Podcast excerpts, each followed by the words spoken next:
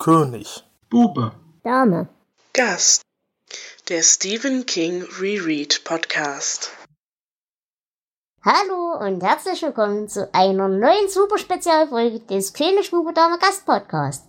Wir sind heute dem Aufruf der Cine Couch gefolgt und haben uns freiwillig, warum auch immer, zur Teilnahme für den Horror Oktober gemeldet.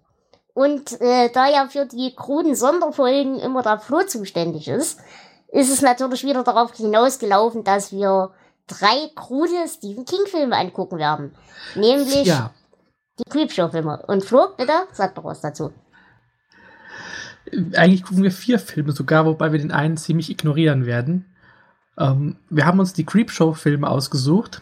Da gibt es drei Stück und bei zwei davon hat Stephen King das Drehbuch geschrieben. Und zum Teil sind die Geschichten nicht in Buchform erschienen, deswegen äh, finde ich das ganz angebracht, dass wir da auch mal drüber reden. Und als Bonus haben wir uns dann noch äh, Geschichten aus der Schattenwelt ausgesucht. Auch hier gibt es eine Stephen King-Geschichte.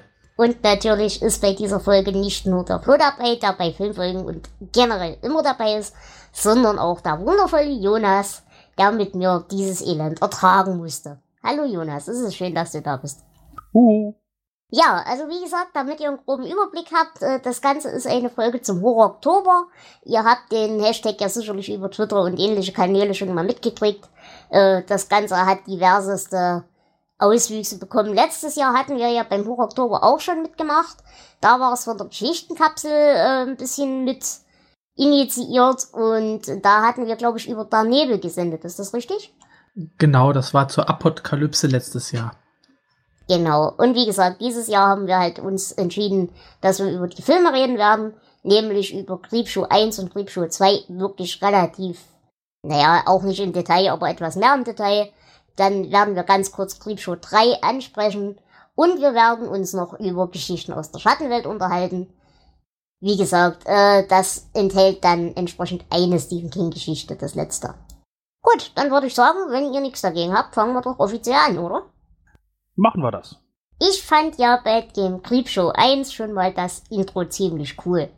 Also generell finde ich die, die Idee ziemlich geil, wie die Filme gemacht sind, dass man eben so Comic-Überblendungen hat. Äh, wie, wie standet ihr denn generell zu der Machart? Ich fand das ziemlich cool als Idee. Sieht man ja heutzutage auch eigentlich nirgendwo mehr. Ich bin ja ohnehin ein Fan dieser alten Horror-Comics aus den 50er, 60er Jahren. Und gerade diese EC-Comics, die dann auch so einen Geschichtenerzähler haben. Und genau so sind die ja auch hier aufgebaut. Und äh, hat mir sehr gut gefallen. So eine Rahmenhandlung und dann da die Geschichten eingebaut. Ja, ich fand die Idee auch ganz nett. Auch diese Mischung zwischen äh, ja, Zeichentrick und Echtfilm, das war, ja, hat sich nett angeschaut. Was habt ihr denn äh, euch unter dem Begriff des Creeps vorgestellt? Ich hatte da, also ich muss dazu sagen, ich hatte die Filme nicht gesehen, noch nie. Weil ich, wie gesagt, solchen Sachen eigentlich generell aus dem Weg gehe, im Gegensatz zu Flo. Ich habe dafür auch meine Gründe. Ähm, aber ich hatte mir unter dem Creep eher sowas vorgestellt, sowas Koboldartiges. Eher so wie Leprechaun. Ich weiß nicht, Flo, du kennst die Leprechaun-Filme sicherlich noch, ne? Natürlich. Alle sieben. ja, ähm, gut, äh, ich weiß gar nicht, ob ich mir großartig da was drunter vorgestellt habe. Ähm, für mich war das klar, dass das so eine Figur ist wie der, der Crypt Keeper bei Geschichten aus der Gruft oder wie sie alle heißen. Der war auch toll. Ja, und ich glaube, die sind uns sich sehr ähnlich, wobei der Creep ihn ja tatsächlich ähm, ein paar Jahre zuvor gekommen ist, also in Filmform zumindest. Mhm. Ich habe mir gar nicht Gedanken darüber gemacht, dass es einen Creep gäbe. Ich dachte, das ist halt eine Show mit creepigem Inhalt. Okay. Äh, du hattest auch die Filme noch nie gesehen, ne? Oder warst du schon vorbereitet in irgendeiner Form? Kein bisschen. Okay. Ja, wie gesagt, das Intro, ähm, Flo, erzähl doch mal ein kleines bisschen, was passiert im Intro. Mm, Na gut, ich glaube, ich nehme die gesamte Rahmenhandlung schon mal vorweg. Ja, oder so. Ähm, es geht um einen Jungen, der ist wütend darüber, dass sein Vater seine Comics wegwirft. Der Vater reagiert ziemlich, ähm, ja, ziemlich ungehalten, was für sein, ein Schund sein Sohn da liest. Und der Sohn kauft sich in einer Anzeige in diesen Comics eine Voodoo-Puppe und rächt sich an seinem Vater. Der Sohn Billy ist übrigens gespielt von äh, Joe King, also dem Sohn von Stephen King und heute bekannt als der Autor Joe Hill. Muss ich übrigens an der Stelle mal sagen, es ist ein echt putziges Kind gewesen. Er kann auch besser Schauspieler als sein Vater. Und das ist jetzt nicht unbedingt eine Kunst. Aber da kommen wir gleich dazu. Also diese Rahmenhandlung, äh, ja, gibt natürlich nicht viel her, aber es ist ganz witzig gemacht. So, kann ich Und- nichts Negatives drüber sagen. War ich der Einzige, der das Gefühl hatte, den Vater im Intro irgendwie zu kennen? Also vor allem von der Stimme her. Irgendwie die Stimme erinnert mich an irgendwas aus den alten Terence Hill-Filmen, aber ich weiß nicht wieso. Das kann ich jetzt nicht genau sagen, aber ich glaube, der Schauspieler hat in Halloween 3 mitgespielt, wenn ich mich nicht täusche. Müsste ich aber nochmal nachgucken. Ja, das könnte sein, dass ich ihn daher kenne. Auf jeden Fall kam mir die Stimme unglaublich bekannt vor. Ich weiß bloß nicht woher. Na gut, dann würde ich sagen, haben wir erstmal das Intro abgehandelt, dann reden wir doch über die erste Geschichte. Die erste Geschichte heißt Vatertag. Jonas, hast du erstmal eine grundsätzliche Meinung zu dieser Geschichte? Ja, ich fand's ganz interessant, dass äh, der Aufmacher, dass der Vater zurückkehrt, der äh, ja äh, aus seinem Grab ist, dass er seine Torte haben will. Das ist sehr nachvollziehbar und ich finde durchaus ein legitimer Grund. Okay. Ähm, reden wir vielleicht ganz kurz über die äh, Storyline des Ganzen. Das ist, wie gesagt, auch alles sehr kurz. Ähm, es war irgendwann früher, da hat eine Tochter ihren Vater umgebracht, weil der ein ja, sehr herrischer Tyrann war, sehr nerviges Arschloch. Und äh, sie hat ihm statt ihm seinen Vatertagskuchen zu backen, auf dem er bestand, ihn stattdessen, ich glaube, mit einem Aschenbecher oder einer Skulptur, auf jeden Fall mit irgendwas totgeschlagen. Das Ganze äh, erfahren wir so in, in Rückblenden in den Rückblenden. Aber generell ähm, handelt eigentlich die, die Geschichte am Jahrestag dieses Vatertags in näherer Zukunft oder späterer Zukunft. Und ja, dem langsam wieder auferstehenden Vater, der immer noch auf seinem Kuchen besteht, fallen dann unter anderem eben diese besagte Tochter, die ihn ursprünglich umgebracht hat, aber auch noch weitere Teile der erweiterten Familie zu Opfer. Genau. Es war ein Aschenbecher, der übrigens in jeder Geschichte in diesem Film vorkommt, wenn er auch nur irgendwo im Hintergrund steht. Und ähm, es gibt hier aber auch die Lesart, dass der Kuchen, ähm, auf den er so besteht, gar nicht wirklich ein Kuchen ist, sondern ähm, dass er scheinbar sexuell auch an der Tochter interessiert war. Was natürlich den Mord noch mehr erklären würde. Und was die Rückkehr äh, aus dem Grab und den, den Mord an der Tochter dann natürlich besonders merkwürdig macht. Denn für gewöhnlich sind das ja so Geschichten, äh, die zu Unrecht Ermordeten kehren zurück und bringen ihre Mörder um. Und diesmal wäre es ja nicht so ganz zu Unrecht geschehen. Das fand ich. Ähm, Oh, ich glaube, das wäre in dem. Fall nicht mal zu Unrecht gewesen, wenn es wirklich nur um Kuchen ging. Weil den fand Selbst ich dann, ja ja. schon in den drei Sekunden Szene schon nervig. Ja. Ich habe zu dem Ding noch eine Anmerkung. Mhm. Und zwar äh, heißt es da, dass bei äh, der Vatertag immer an seinem Geburtstag war. Und ich weiß nicht, wie das möglich sein kann, weil Vatertag ja kein festes Datum ist. Stimmt. Oder haben die das in den USA anders geregelt als wir? Ich habe nachgeguckt, das ist immer irgendwie der dritte Sonntag im Juni oder im Juli. Also das ist nie das gleiche Datum. Okay. Vielleicht ist aber auch ein variabler Geburtstag. Das äh, bleibt scheinbar offen. naja, mit Logik äh, gibt es, glaube ich, noch mehr Lücken hier. Aber ich muss sagen, ich fand die Tochter, also die, die ursprüngliche Mörderin von ihm, die fand ich echt toll besetzt. Ähm, die hat für mich genau dieses Grad an Verwirrung und leichter Verschrobenheit an den Tag gelegt. Und auch ihre, ja, einerseits die Loyalität, dass sie halt trotzdem jedes Jahr zu dem Grab fährt, obwohl sie ihn ja nun nicht umsonst dahin gebracht hat. Und äh, wie sie sich dann eben am Grab besäuft. Also die fand ich ziemlich cool auch dargestellt und auch die, die Schauspielerin war ziemlich cool. Über die Darsteller kann ich mich hier auch nicht beschweren. Ähm, ist niemand Bekanntes dabei, aber da macht jeder seinen Job eigentlich ganz gut. Auch hier, den Schwiegersohn kenne ich irgendwoher. Kann sein, dass das diese klassische Terence Hill Optik ist, die ich da so verbinde, aber da kam mir auch irgendwie bekannt vor vom Sehen. Ich weiß nicht mehr, wie er aussah. Nein, aber generell haben wir hier halt auch ähm, die klassische Familienkonstellation. Wir haben hier ähm, die Mutter, die auf den neuen Schwiegersohn ein bisschen steht und mit dem ein bisschen flirtet. Wir haben eben das frisch verheiratete Pärchen, wobei hier die jüngste Tochter mich durchaus gruselig an meine Tante erinnert hat von der, von der Optik. Die sah echt genauso aus, wo sie jung war. Ähm, wir haben die zwei Geschwister, die sich untereinander nicht so richtig grün sind und sich die ganze Zeit stänkern, äh, wo dann auch der Satz fällt, warum sollte ich denn deinen Mann suchen gehen, ich kann ihn ja nicht mal leiden. Also die, die Familiendynamik fand ich ganz hübsch. Der Schauspieler ist übrigens Ed Harris und der ist tatsächlich relativ bekannt. Ähm, hat auch in anderen Stephen King-Verfilmungen mitgespielt, wie The Stand oder in einer kleinen Stadt. Ah, das kann sein, ja. Ich hätte ihn aber nicht erkannt, er war damals noch sehr jung und es war einer seiner ersten Filme. Mhm. Ja, und hier haben wir dann natürlich auch wieder Kings Klassenkritik und auch das Elitenbewusstsein. Eben dieses tolle, große, herrschaftliche Haus und so weiter und so fort. Und natürlich erwischt es auch die Haushalterin, die ja eigentlich mit der ganzen Sache überhaupt nichts zu tun hat. Ich glaube, er metzelt einfach hier einfach jeden ab das stimmt nicht. Die anderen beiden sterben nicht. Es wird zumindest vorher ausgeblendet. Er hat ja dann seinen Kuchen und ist glücklich. Ach, die Zombies sind so leicht zufriedenzustellen. Kuchen. Übrigens sehr hübsch. Das ist dann der Kopf der ja, Matriarchin, sag ich mal, äh, mit Kerzen dekoriert und sehr hübsch. Also ein sehr schmackhafter Kuchen. Mit viel Glasur. Viel Glasur, genau. Äh, wie fandet ihr denn überhaupt den Zombie-Vater an sich, also als er dann wieder auferstanden war, wie, von der Optik her? War das selbst seiner Zeit würdig oder war es selbst für seine Zeit schon schlecht? Ich fand den ganz nett. Und für die Zeit erst recht. Also sagen, da habe ich Schlimmeres erwartet.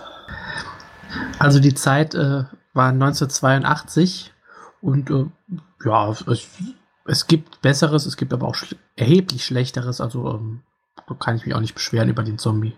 Echt? Überhaupt über, ja, auch in den anderen Geschichten, die über die, das Make-up und Ja, das wollte ich eben gerade sagen. Ich fand in der Geschichte halt den Zombie echt schlimm. Und da sah echt gruselig aus. Also nicht gruselig im guten Sinne, sondern schlecht gruselig aus. Äh, aber gerade wenn ich dann vergleiche, zum Beispiel in dem äh, Creepshow 2 dann, äh, das sah schon wesentlich besser aus. Und auch bei Mundgestein, da reden wir ja gleich drüber, ähm, also die sahen schon eigentlich alle deutlich besser aus als jetzt der Zombie in der Geschichte. Aber gut, das ist wieder nur mein überzogener Anspruch. Ja, äh, die, die, wie, wie mochtet ihr denn die Atmosphäre in der Geschichte so generell? Ich fand die ganz hübsch. Also so diese Dunkelheit und dieses große Herrenhaus wie es immer leerer wird und keiner weiß warum. Aber keiner möchte sich eigentlich um den anderen kümmern, weil ist ja alles nicht unser Problem. Das fand ich eigentlich ganz hübsch. Es ist ein sehr klassisches Setting und ich finde es auch ganz gut umgesetzt. Ähm, wir haben neulich gesagt, der Regisseur war George Romero und äh, der kann ja schon einiges. Also ich meine, das ist der Urvater des Zombie-Genres.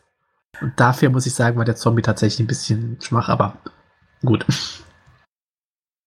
Ja, ich, ich fand ja, das Setting ist klassisch, aber deswegen inzwischen auch ein bisschen abgenutzt. Das heißt, man ich wusste im Prinzip, was passiert, außer das mit der Torte am Ende.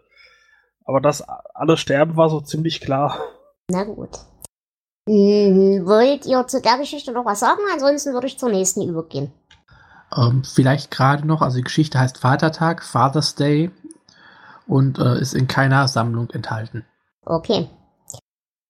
Dann kommen wir zu Mondgestein.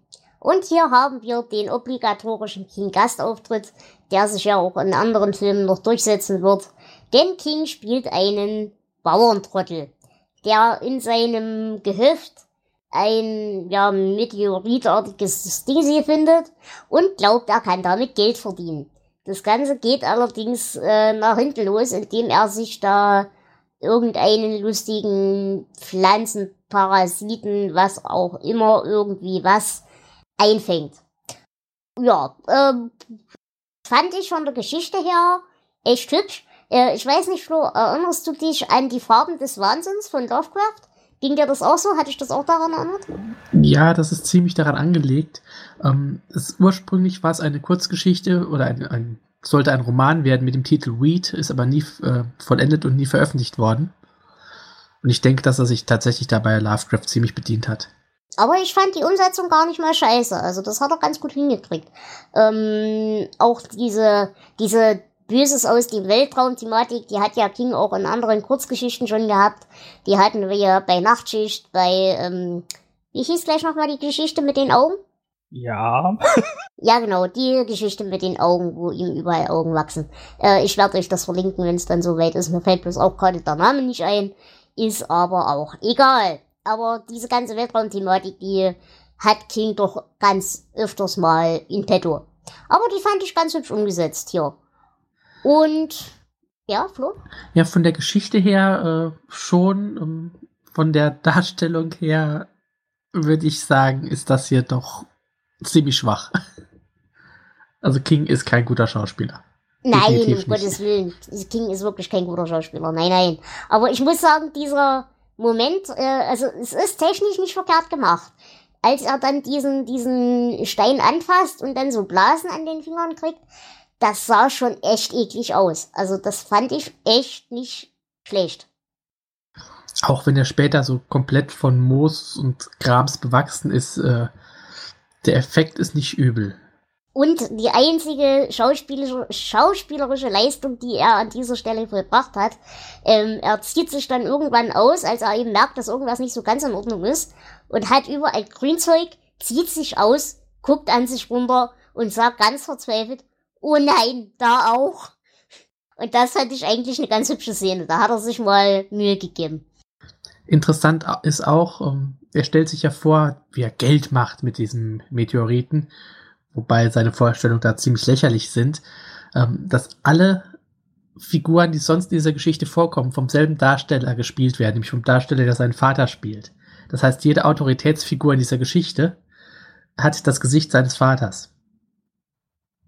Ja, das ist hübsch, das stimmt. Ja, das ist wahr. Die äh, Augengeschichte heißt übrigens Ich bin das Tor. Genau, besten Dank.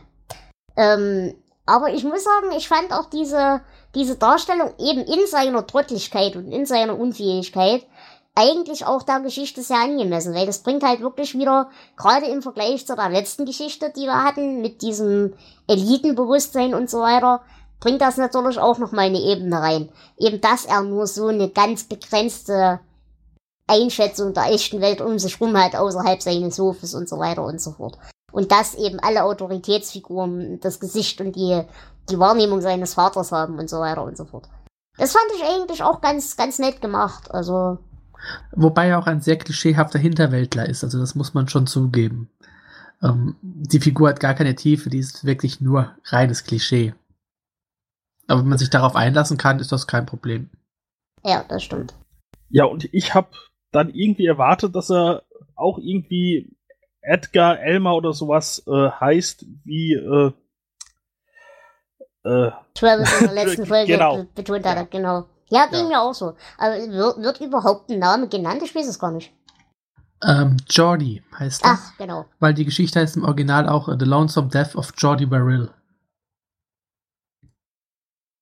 Äh, was ich hier noch gerne ansprechen wollte, waren die Soundeffekte. Die Soundeffekte waren ziemlich geil und auch fand ich die, die, diese, diese Gedankengänge. Aber die, die Soundeffekte fand ich ziemlich cool. Die musikalische Untermalung in dem gesamten Film ist dagegen ziemlich gruselig. Also wieder schlecht gruselig.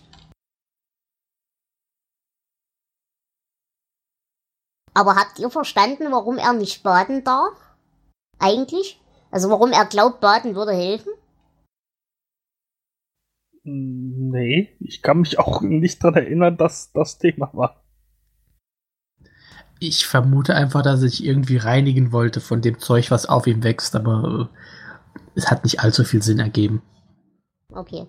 Und was natürlich noch zu erwähnen mm, ist, dass äh, bei der Anfahrt und oder nee, bei der, bei der Ausfahrt, also nachdem die Geschichte zu Ende ist, sieht man das Castle Rock Schild und man äh, kriegt so einen kleinen Ausblick, dass sich das Ganze epidemieartig ausbreitet. Das fand ich hübsch, das fand ich schick. Dass es eben nicht nur sein einsamer Tod ist, sondern ein Schicksal, das die ganze Welt erwartet. Ja, das stimmt. Und Ich finde auch fast, dass das das einzige Highlight dieser Geschichte ist. Das Ende, ja. Geht mir auch so ähnlich. Kommen wir dann zur dritten Geschichte. Genau. Die kennen wir schon. Die haben wir nämlich erst vor kurzem besprochen in unserer Podstock-Sonderfolge von diesem Jahr. Es ist die Kiste, The Crate. Äh, warte mal, bin ich gerade durcheinander oder du? Es kommt, kommt nicht erst Videospiele dazwischen? Videospiele? Ich weiß auch nichts von wie. Das Oder mit dem Sand und dem Meer? Nee, das kommt äh, Das kommt danach. später. Okay, gut, dann bin ich schon nur verrutscht. Gut, weitermachen. Die Kiste. Die Kiste, genau. Wir haben sie ja vor kurzem erst besprochen. Ähm, die Kiste im Keller der Universität, die da schon seit ewigen Jahren liegt. Und ein Universitätsprofessor nutzt das Monster, das darin wohnt, um seine Frau loszuwerden. Ist, ähm, ja, ich würde sagen, ist ganz nett umgesetzt, diese Geschichte. Auch wenn man das Monster sieht, darauf hätte ich verzichten können. Absolut. Ja, auf jeden Fall. Ich möchte an dieser Stelle meine Sendungsnotizen zitieren. Gott, sieht das wie scheiße aus. Und äh, du meinst nicht mal Adrienne Barbeau als äh, die Frau. Hattet ihr euch die Frau auch anders vorgestellt? Ich meine, sie war nervig, aber ich habe sie mir anders nervig vorgestellt. naja, hm? Es, sie kam mir für so eine Professorengattin äh, zu obszön vor, möchte ich mal sagen. Ja, genau das. Also ich dachte immer, das wäre so eine äh, hinterschwellige ja, Bösartigkeit, die sie hat, aber das hier war ja sehr offensichtlich. ja. Da stimme ich euch vollkommen zu. Aber vor allem eben diese, diese, dass sie halt wirklich so vulgär ist. Und äh, so krass obszön und so weiter und so fort. Und eben wirklich extrem nervig. Ähm, das wurde zwar in der Geschichte an sich schon ein bisschen angedeutet, aber da war es halt wirklich mehr so dieser, dieser Hausdrache-Effekt. Aber hier ist sie ja wirklich, wirklich unerträglich, die Ulda. Äh, täusche ich mich übrigens oder ist das dieselbe wie in der ersten Geschichte? Keine Ahnung. Gesichter kann ich mir schlecht merken. Du täuschst dich, Okay, glaube ich jedenfalls. Ziemlich sicher. gut. Ähm, nein, aber wie gesagt, also sie ist furchtbar. Es fällt dann der schöne Satz, er ist so geizig, wie sein Schwanz kurz ist. Den fand ich ganz hübsch. Aber was ich hier an der Stelle grandios fand, äh, waren die Fantasie-Flashbacks, wie er sie umbringt und ihm alle applaudieren. Das fand ich geil. Also so ein Element in der Geschichte hätte den Qualitätslevel deutlich gehoben. Das fand ich so nachvollziehbar und da war mir so sympathisch in dem Moment. Ja, das stimmt. Das war schon lustig. Es hat so ein bisschen den äh, Twist kaputt gemacht. Aber es war sehr nett. Ja. Genau, ich denke, in der Geschichte hätte das zu viel vorweggenommen. Hier im Film äh, stört es mich eigentlich auch weniger. Es war schön. Dieser Kopfschuss ist auch schön äh, von den Effekten her dargestellt. Oh, hat mir gefallen. Ja, also da, da war auch ganz cool. Allgemein fand ich die beiden männlichen Schauspieler an der Stelle sehr, sehr sympathisch. Ja. Ja, Ja, genau. die haben ihren Job gut gemacht, ja. Ähm, ansonsten, den Henry-Schauspieler kennt man, glaube ich, aus Die Unbestechlichen. Ähm, Hal Holbrook, ja, der hat einiges gemacht. Ich glaube auch die Unbestechlichen. Das ist so ein Gesicht, das man schon überall mal gesehen hat. Also Genau, ich. genau. Ähm, ja, wie gesagt, äh, was ich hier noch lustig fand, dass der andere, den wir ja in der Geschichte die Affäre erstmal nur erfunden haben, um sie eben dahin zu locken, äh, der hat da wohl tatsächlich so ein bisschen Anwandlungswillen äh, zu seiner Assistentin. Das fand ich auch ganz niedlich. Also, dass das so nicht komplett aus der Luft gegriffene, erfundene Geschichte ist, sondern dass das durchaus glaubhaft gemacht wird, dass das so wäre. Der ganze Aufbau der Geschichte, also man hat ja doch noch ein bisschen mehr dazu geschrieben. Also King hat noch ein bisschen mehr dazu geschrieben, als er in der Kurzgeschichte gemacht hat. Ähm, Finde ich gut gemacht. Es wirkt im Medium-Film so irgendwie flüssiger und realer, als äh, wenn man die Geschichte an sich nur so übersetzt hätte in das andere Medium, wie sie geschrieben stand. Genau. Und auch hier fand ich den Hausmeister sehr sympathisch. Ähm, den erwischt's halt hier auch leider, aber gut, da ist halt so.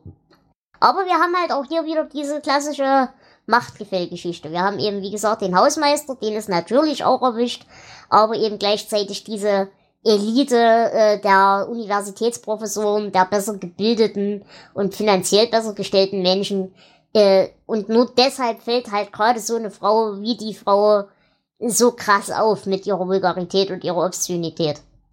Also auch hier, wir haben auch hier wie bei den Geschichten, die King normalerweise schreibt, immer so einen kleinen Klassizismus, äh, ja, Faktor drin. Ja, das ist wohl wahr. Ich habe noch eine allgemeine Frage jetzt zu der Serie, weil äh, die ist mir nämlich bei dieser Geschichte gekommen. Mhm.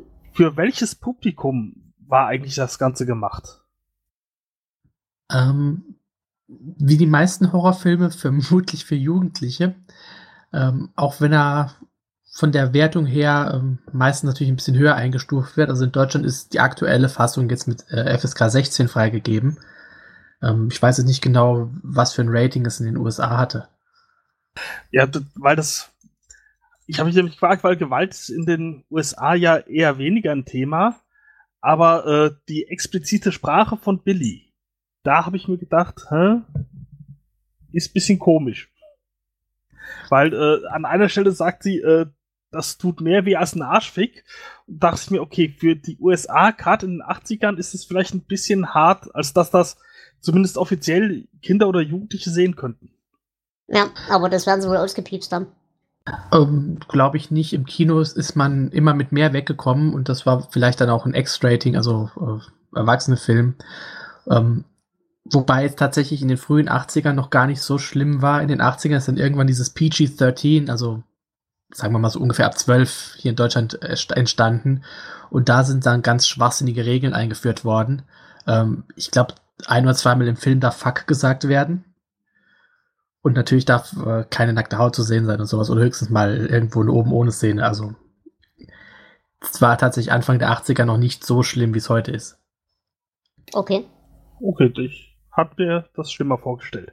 Naja, aber wie gesagt, eigentlich eine ganz hübsche Umsetzung von der Geschichte, die wir ja schon kennen. Äh, das Einzige, was echt hätte weglassen können, wäre wirklich das Vieh an sich. Das hätte man so nicht darstellen müssen und brauchen, denn das sieht halt auch echt komplett anders aus als in meinem Kopf.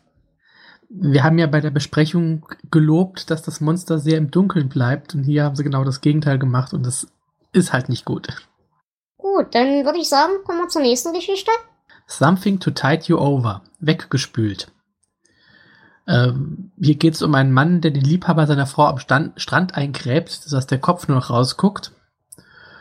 Und er zeigt ihm dann auf einem Fernseher, dass er dasselbe auch mit seiner Frau gemacht hat. Und er wartet, bis die Flut kommt und sie ertrinken. Und ja, denkt dann, ist alles vorbei. Aber abends bekommt er Besuch von den beiden nassen Zombies.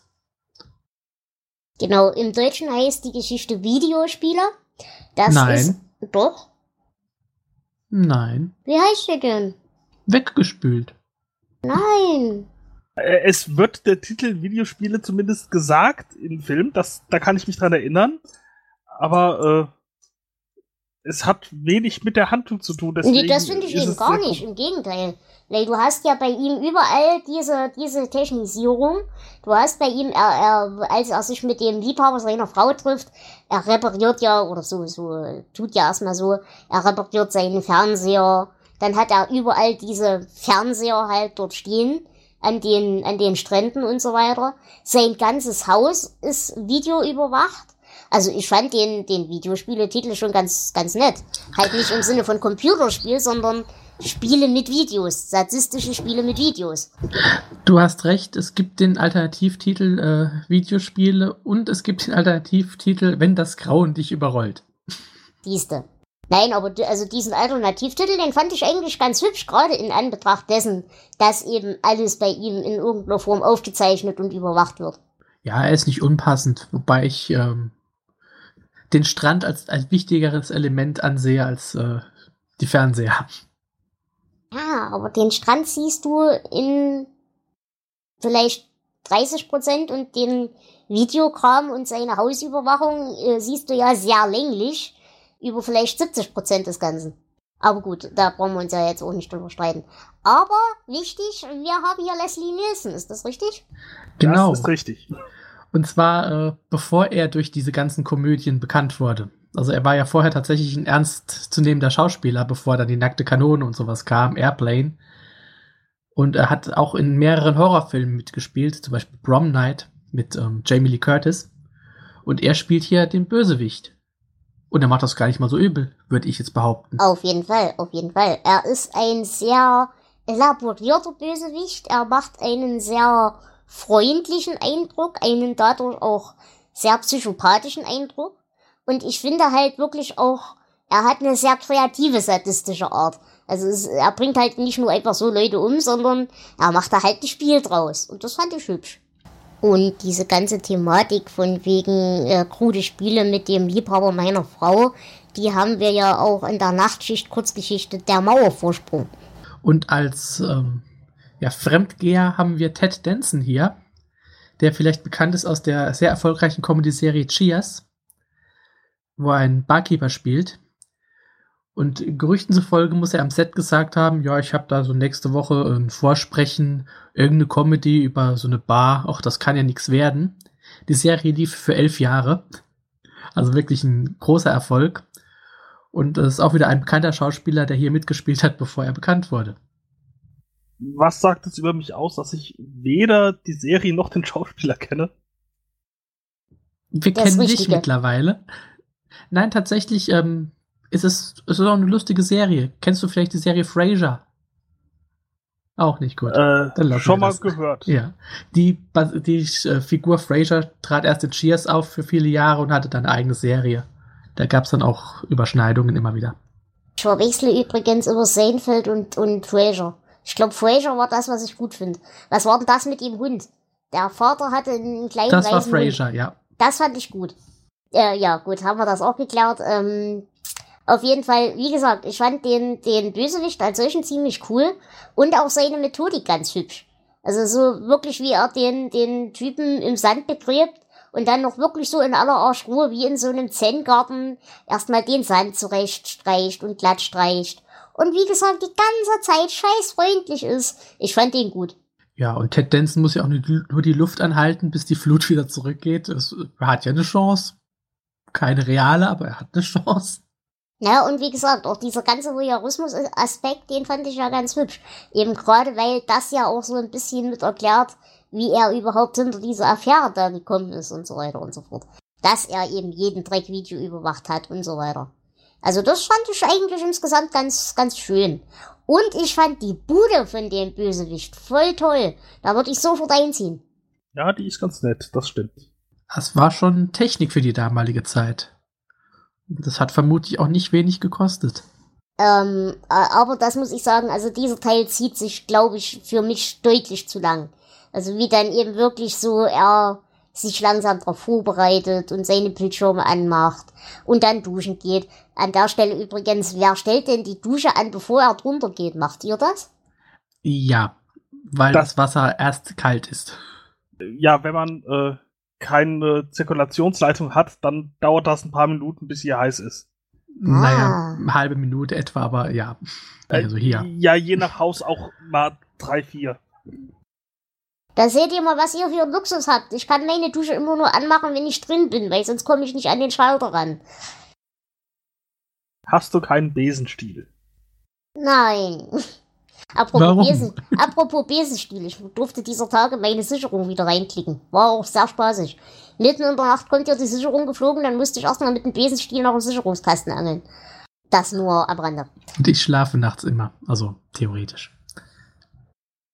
Ähm, aber wo du gerade sagst, ein bisschen zu lang.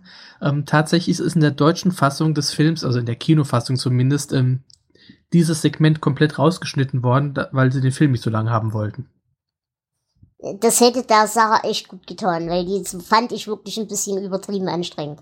Es sieht ja hübsch aus, so sein Anwesen ein bisschen anzugucken, aber auf die Länge der Zeit hätte es das echt nicht gebraucht. Und es ist halt wie auch die erste Geschichte wieder eine Rache aus dem Grab-Geschichte, also ähm, gibt nicht viel Neues her. Genau, und auch hier natürlich wieder die Verderbtheit der Oberklasse, die sich eben diesen Sadismus leisten kann, aber gleichzeitig halt auch so eine tolle Wohnung. Aber was ich an der Stelle noch äh, erwähnen wollte, ich meine, die beiden sind doch nun wirklich gerade erst ersoffen. Aber als sie dann als Zombies wiederkommen, sehen sie aus, als wären sie wochenlang im Wasser gewesen. Das waren die 80er, da war das Wasser noch säurehaltiger. Okay. Gut, dann hätten wir nur noch eine Geschichte: Insektenspray. Jonas? Ja, es geht um einen äh, reichen Mann, der äh, in seiner Wohnung eine Kakerlake findet und sie äh, töten will. Und es kommen immer mehr. Er feuert derweil Leute und über, hat Firmen übernommen, bekommt die Nachricht, dass sich die, der Inhaber deswegen erschossen hat und kriegt mehr böse Anrufe von dessen Frau und es kommen immer mehr Kakerlaken. Äh, und am Ende schließt er sich in einem sterilen Raum ein, in den die Kakerlaken aber auch reinkommen und ja, quasi nachher eine halbe Tonne Kakerlaken oder sowas auf ihm liegen. Und es waren echte Küchenschaben. 25.000 Stück. Extra, extra aus Südamerika eingeflogen. So eine Sorte, die bis zu 10 Zentimeter groß werden kann. Und angeblich hat man sie alle äh, nach dem Dreh mit Giftgas getötet, aber da gibt es äh, unterschiedliche Meldungen. Also das ist nicht so ganz bestätigt. Okay. Na, was ich hier halt hübsch fand, war auch wieder der Humor vom Bösen. Der hat ja einen grandiosen Humor, wie er mit den Leuten da redet und die blöd anmacht. So sinngemäß, ja, woher haben Sie denn überhaupt meine Telefonnummer? Und äh, sie sagt dann, hm, die hat sie von ihrem verstorbenen Mann, der sich eben weggeräumt hat. Und dann sagt er nur ganz trocken, ja, dann scheiße, kann ich ihn ja nicht mehr feuern. Also den, den Humor von dem Typen fand ich geil. Äh, ich fand ihn etwas aufgesetzt. Also grundsätzlich okay, aber es war, fand ich nicht sehr schön gespielt oder nicht schön synchronisiert. Ja, tatsächlich finde ich das auch eine der schwächeren äh, Segmente in dem Film. Ähm, irgend, irgendwas hat bei mir da auch nicht so richtig geklickt mit dem Schauspieler, dass ich mich so in ihn reinversetzen konnte. Ja, da gebe ich euch recht. Also von der Story und auch allgemein war das, glaube ich, auch wirklich eine der schwächeren Geschichten hier in der Reihe. Aber den Humor von dem Typen fand ich gut. Und was ich auch ganz hübsch fand, war wirklich diese sich steigernde Paranoia und damit auch diese steigernde Aggression, die damit schwingt. Aber es wird ja dann auch so im Nachhinein erwähnt, er, er sagt ja dann so, ich komme aus der Hölle. Die eben er jetzt gerade da wieder durchmacht, dass er eben wirklich aus diesem Dreck kommt und in so ärmlichen Verhältnissen mit solchen Viechern da aufgewachsen ist, dass er eben mit aller, aller Gewalt äh, sich dessen jetzt verschließen muss. Also das fand ich auf einer logischen Ebene durchaus nachvollziehbar und auch eine nette Idee, das so mit reinzubringen. Hm, ja, Idee war nett, die Umsetzung, naja. Genau, gebe ich dir vollkommen recht. Ähm, aber Idee, auch hier haben wir wieder die klassische Klassizismus-Sache. Ähm, eben dieses, da, da eigentlich arme Mensch, der eben dann in höhere Gefilde aufsteigt. Äh, unter anderem mit diesem Parasitentum, das er ja an den Tag legt. Gleichzeitig Menschen als Ungeziefer zu betrachten. Und dann eben von genau diesem Ungeziefer sowohl in Menschenform als auch in äh, Tierform ja hingerichtet zu werden und im Stich gelassen werden von der Arbeiterschicht, die dann die einzige Möglichkeit sieht, sich zu rächen. Also so von der Symbolik her war das eigentlich eine ganz hübsche Idee. Aber wie gesagt, ich gebe euch recht, die Umsetzung ist eher so hm. Und die Geschichte hat mich auch ziemlich an die Kurzgeschichte Schlachtfeld erinnert, die wir in, ähm, in Nachtschicht besprochen haben. Mit den Spielzeugfiguren, die dann diesem reichen Typen auf den Hals geschickt wurden. Ja, das stimmt. Was ich schrecklich fand, waren die Soundeffekte, als er über die Sprechanlage mit dem Hausmeister geredet hat. Ich bin mir das gar nicht sicher, waren da Soundeffekte? Ja, die Stimme des Hausmeisters war seltsam verzerrt, wie als ob. Äh, die Murphy-Stimme habe ich aufgeschrieben, habe ich mir da notiert. Das kann sein, also es war irgendwie sehr, sehr komisch. Das, als ob das darstellen sollte, als wäre jemand auf einem Drogentrip oder sowas. Es war sehr, sehr seltsam. Also ich glaube, weil ich, ich habe damit wirklich hier so Prinz von Zamunda und so äh, verbunden. Ich glaube, das war der eine Schauspieler oder der eine Synchronmensch, der alle äh, People of Color in den 80er-Filmen irgendwann mal gesprochen hat. Ich glaube, deswegen ist das so verfremdet oder klingt so verfremdet. Weil halt gleichzeitig dieses anbieternde, ja, war's da und so weiter und so fort. Aber halt im Hintergrund so denken, ja, du Arschloch, ist schon in Ordnung. Ich kann mich da gar nicht so richtig dran erinnern, deswegen. Ihr werdet schon recht haben. Ja, habt ihr sonst zu der Geschichte noch irgendwas zu sagen? Nichts mehr, euer Ehren. Ausgezeichnet. Dann haben wir am Ende nur noch den Epilog, wie eben der Sohn seine Voodoo-Puppe hat, auf die ja die beiden Müllmänner eigentlich scharf gewesen wären, aber herausfinden, dass der Gutschein aus dem Katalog schon rausgerissen ist. Und der Sohn hat seine Voodoo-Puppe und quält Papa damit, beziehungsweise bringt ihn sogar um. Ein gutes Kind. Einer der beiden Müllmänner wird übrigens gespielt von Tom Savini, ähm, der bekannt ist für seine Make-up und Special Effects. Also er hat in ganz vielen Filmen Effekte gemacht, auch hier in Creepshow. Und in Creepshow 2 wird er den Creep spielen. Da hat er leider nicht die Effekte gemacht, da werden wir wahrscheinlich gleich drüber reden müssen. Und ähm, ja, wie gesagt, wir haben ja schon drüber gesprochen, Zombies und Monster sind teilweise nicht so ganz überzeugend, aber ich denke im Großen und Ganzen hat er seine Arbeit schon äh, ordentlich gemacht in diesem Film. Jo, dann würde ich sagen, kommen wir doch zum zweiten Film gleich, oder? Ach nee, halt, bevor wir das machen, reden wir erstmal, wie ihr jetzt den Film fandet, beziehungsweise welche Geschichten einzeln ihr am besten fandet. Also ich fand vor allem auch im Vergleich mit den anderen Filmen diesen hier recht schwach. Also außer die Kiste fand ich jetzt nichts, was okay oder was mehr als okay war. Also ich gebe dir recht, dass die Kiste äh, auch meine Lieblingsgeschichte hier ist. Ähm, ich habe mich aber ganz gut unterhalten gefühlt. Ich bin aber auch nicht mit großen Erwartungen an den Film rangegangen. Ähm, er ist, ist nette Unterhaltung. Er ist jetzt kein gruseliger Horrorfilm, bei dem man da sitzt und die Fingernägel kaut, sondern er ist eigentlich lustig. Ähm, der deutsche Titel ist ein bisschen unglücklich gewählt und das passt vielleicht dann auch ganz zu dieser, äh, dieser Bewertung. Auf Deutsch heißt das die unheimlich verrückte Geisterstunde. Und da merkt man schon, dass man wahrscheinlich eher mal lacht, als sich wirklich gruselt. Ja, also ich gebe euch vollkommen recht, gruselig war das alles nicht. Aber wie gesagt, an Mondgestein hatte ich insofern Spaß, dass ich eben eine ja, Lovecraft-Geschichte da drin gesehen habe. Videospiele fand ich wegen des Bösewichts so geil, weil die Idee cool war. Und an der Kiste hatte ich halt Spaß, weil, wie gesagt, äh, ich die, die Darstellung von seinen Mordfantasien ganz hübsch fand. Äh, die anderen Geschichten, ja, eher nicht so. Aber es ist okay. Also man kann sich's angucken, man muss es aber nicht. Hättet ihr die anderen Geschichten denn gerne mal gelesen? In Geschichtenform? Ich glaube, die hätten nicht funktioniert, weil gerade so, okay, Mundgestein hat ja in dem Sinne eine literarische Vorlage, Videospiele hätte, glaube ich, geschrieben nicht funktioniert. Denke auch. Und auch gerade diese äh, Rückkehr aus den Grabgeschichten, ähm, da braucht man so ein paar Bilder dazu. Geschrieben sind die doch ziemlich, ziemlich langweilig, vermute ich. Es sei denn, man hat noch so Twist dabei, den man jetzt hier nicht rausgucken kann, aber ja. Ich würde dir da zustimmen. Ja, ähm, dann ist jetzt wahrscheinlich der Zeitpunkt gekommen, an dem wir über Creepshow 2 reden. Und da würde ich sagen, reden wir doch ganz kurz erstmal über die Rahmenhandlung. Flo? Äh, wir treffen wieder den jungen Billy. Diesmal ist es ein anderer Billy, der an einem Zeitschriftenstand seinen Creepshow-Comic kaufen will. Dann erscheint der Creep. Übrigens ein anderer Creep als in der letzten Folge. Äh, wie gesagt, diesmal gespielt von äh, Tom Savini. Ja, und er erzählt ihm ein paar Geschichten und am Ende kommt da noch was. Ich glaube, da reden wir aber am Ende drüber, oder?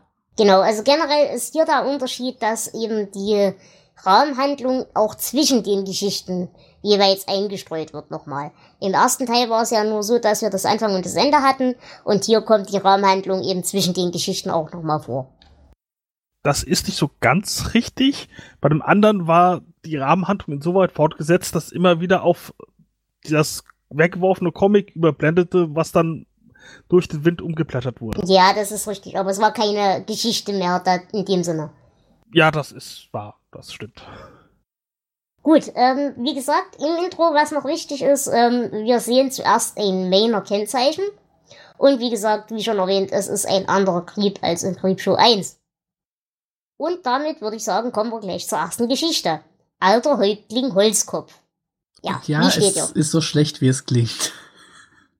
Es geht hier um ein, äh, eine Westernstadt, sagen wir mal, oder eine Stadt im Westen, die so aus unsere kleine Farm entsprungen zu sein scheint. Und da wird dann ein ähm, das Ehepaar, das einen Laden führt, ermordet und dann erwacht ein Holzindianer zum Leben und nimmt Rache für die beiden. Ja.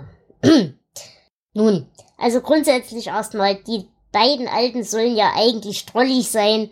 Ich fand sie aber trotzdem irgendwie doof. Ich konnte die irgendwie nicht leiden. Was ich schön fand, war wirklich, wie er sich um seinen, um seinen Holzindianer da kümmert und ihn sorgfältig schmückt und wieder anmalt und wie er ihn putzt und so weiter. Das fand ich eigentlich ganz hübsch. Aber dafür, dass die zwei eigentlich sympathisch sein sollen, naja. Ja, es ist ein bisschen nervig. Wobei wir haben hier einen Querverweis zum ersten Film. Ähm, der Mann wird gespielt von George Kennedy, auch ein Gesicht, das man kennt. Und der hat an Seite von Leslie Nielsen in die nackte Kanone gespielt. Aber nochmal über meine kruden, an den Haaren herbeigezogenen Querverweise lachen. Das ist ein Querverweis. Nicht zu dem Film, aber es ist ein Querverweis. aber ich muss sagen, wie fandet ihr denn den Holzindianer an sich? Also ich fand den echt gut, bis in dem Moment, wo er Geräusche macht. Aber die reine Darstellung und die reine Bewegung und so weiter, die fand ich wesentlich besser als beim Zombie-Papa im ersten Film. Ja, tatsächlich finde ich die Effekte hier auch nicht schlecht. Ähm, es dauert mir nur viel zu lange, bis tatsächlich was passiert. Also wir haben ja erstmal diese heile Welt, langweilige Situation und dann den Mord durch diese merkwürdigen Jugendlichen, auch den äh, indianischstämmigen, der so auf seine Haare abfährt. Den fand ich ja sehr merkwürdig. Aber gut getroffen irgendwie. Also so seine äh, narzisstische Ader und dieses Psychopathie, das fand ich eigentlich ganz gut getroffen. Ja, es ist nett dargestellt, aber es ist halt doch auch irgendwie sehr klischeehaft. Ja, das stimmt. Und man weiß, sobald er sagt, ach, meine Haare, meine Haare, da weiß man eigentlich schon, wie, er, wie er enden wird. Und es dauert halt wirklich lange, ähm, bis tatsächlich dann mal was passiert und bis der Holzindianer sich zum ersten Mal bewegt. Das dient doch nur dem Spannungsaufbau oder Abbau, je nachdem. Habt ihr mal rausgekriegt, äh, der, der Bösewicht hat ja noch so drei Gehilfen. Und äh, Schwabbel guckt ja, als er umgebracht wird, Fernsehen. Habt ihr zufällig rausgekriegt, welchen Film er sieht? Das ist eine alte Western, ich glaube sogar Western-Serie. Und ich hatte es irgendwo gelesen, was es ist. Ich habe es aber wieder verdrängt. Ich frage deshalb, weil in den zukünftigen Geschichten, die wir gleich sehen werden, fällt ja ab und zu der Name Cisco.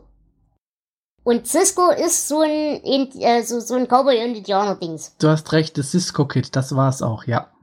Also ist es das. Ja. Habe ich das nicht überinterpretiert? Eine Western-Geschichte, genau. Die kommt auch in den anderen vor.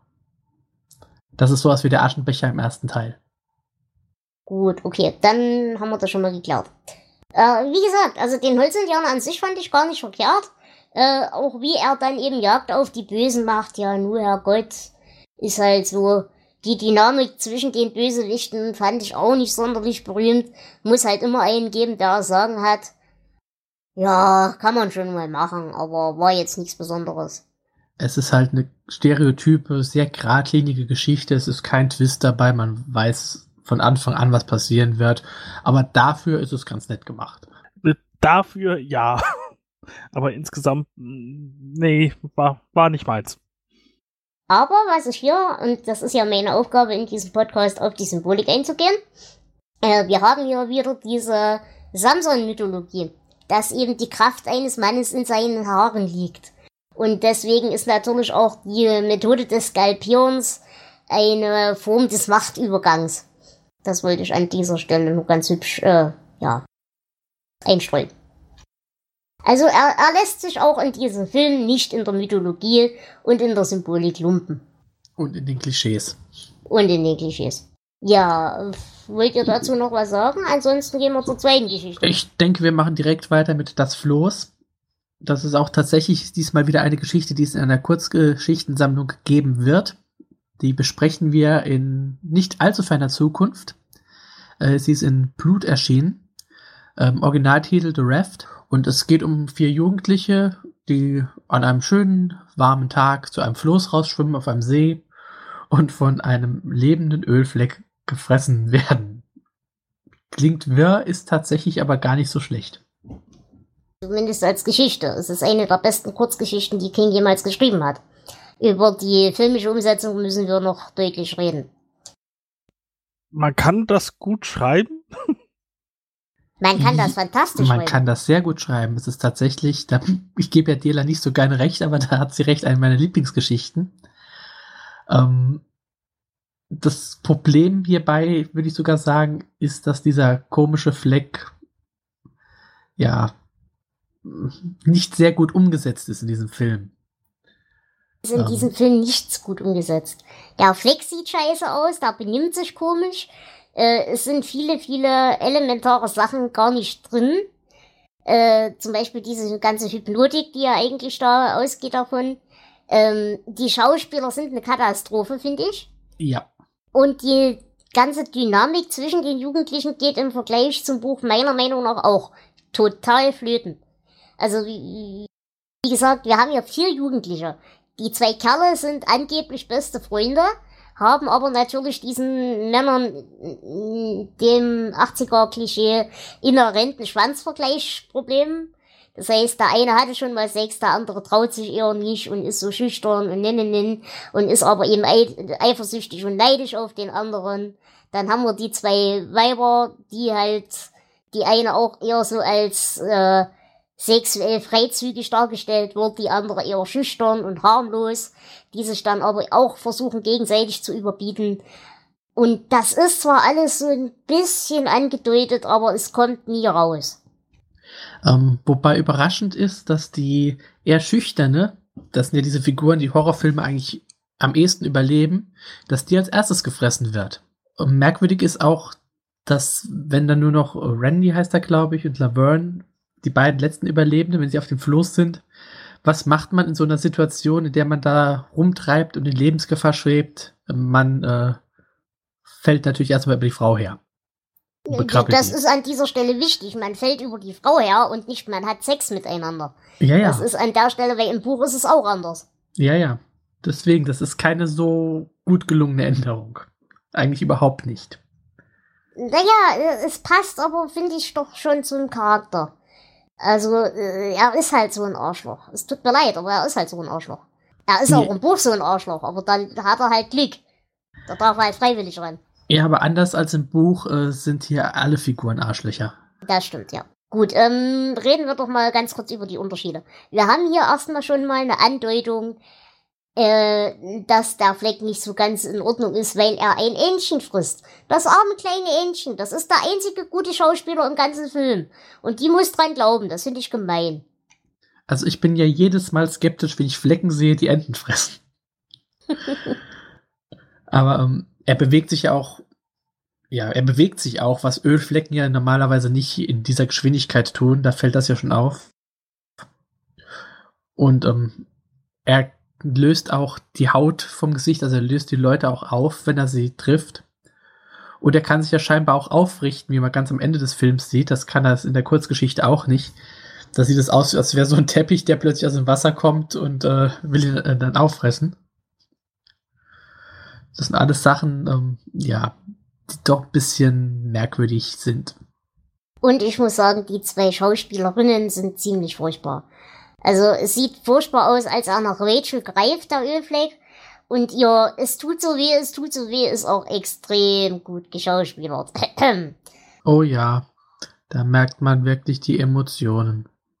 Was ich ansonsten mir noch aufgeschrieben habe, oh Gott, sind die Unterhosen hässlich von den zwei Typen. Es war 87, da war das so. Ja, aber die Weiber sehen ja noch relativ okay aus. Mit den Weibern kannst du ja was anfangen, aber. Und was mir auch noch aufgefallen ist, sie springen in den See. Beide. Kopfüber. Und als er auf dem Floß wieder rauskrabbelt, hat er einen trockenen Joint in der Hand. Ja, das ist mir auch aufgefallen. Das äh, war sehr interessant. Vielleicht hat er irgendwo eine wasserdichte Dose gehabt. Es war sehr warm an diesem Tag, das ist gleich wieder getrocknet alles. Ja, deswegen erfrieren sie ja auch die ganze Zeit und thematisieren das, wie scheißkalt es ist. Also äh, tatsächlich hat es beim Drehen immer sehr stark, sehr viel geregnet. Und sie haben einen Wachmann aufgestellt auf einem Berg, der per Funk durchsagen musste, wann blauer Himmel zu sehen ist, damit sie weiter drehen konnten.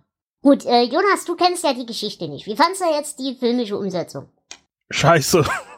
nee, die, die war echt nicht gut. Das, äh, ja, wie gesagt, es gab quasi keine wirklich ausgeprägte Gruppendynamik, sondern sie kommen hin und werden einer nach dem anderen geholt. Das ist einfach, finde ich, nicht genug, um einen Film daraus zu machen. Und sie haben es aber trotzdem getan. Okay. Na, ich bin auf jeden Fall mal gespannt, was du zu der Geschichte sagen wirst. Weil die ist wirklich, wirklich gut.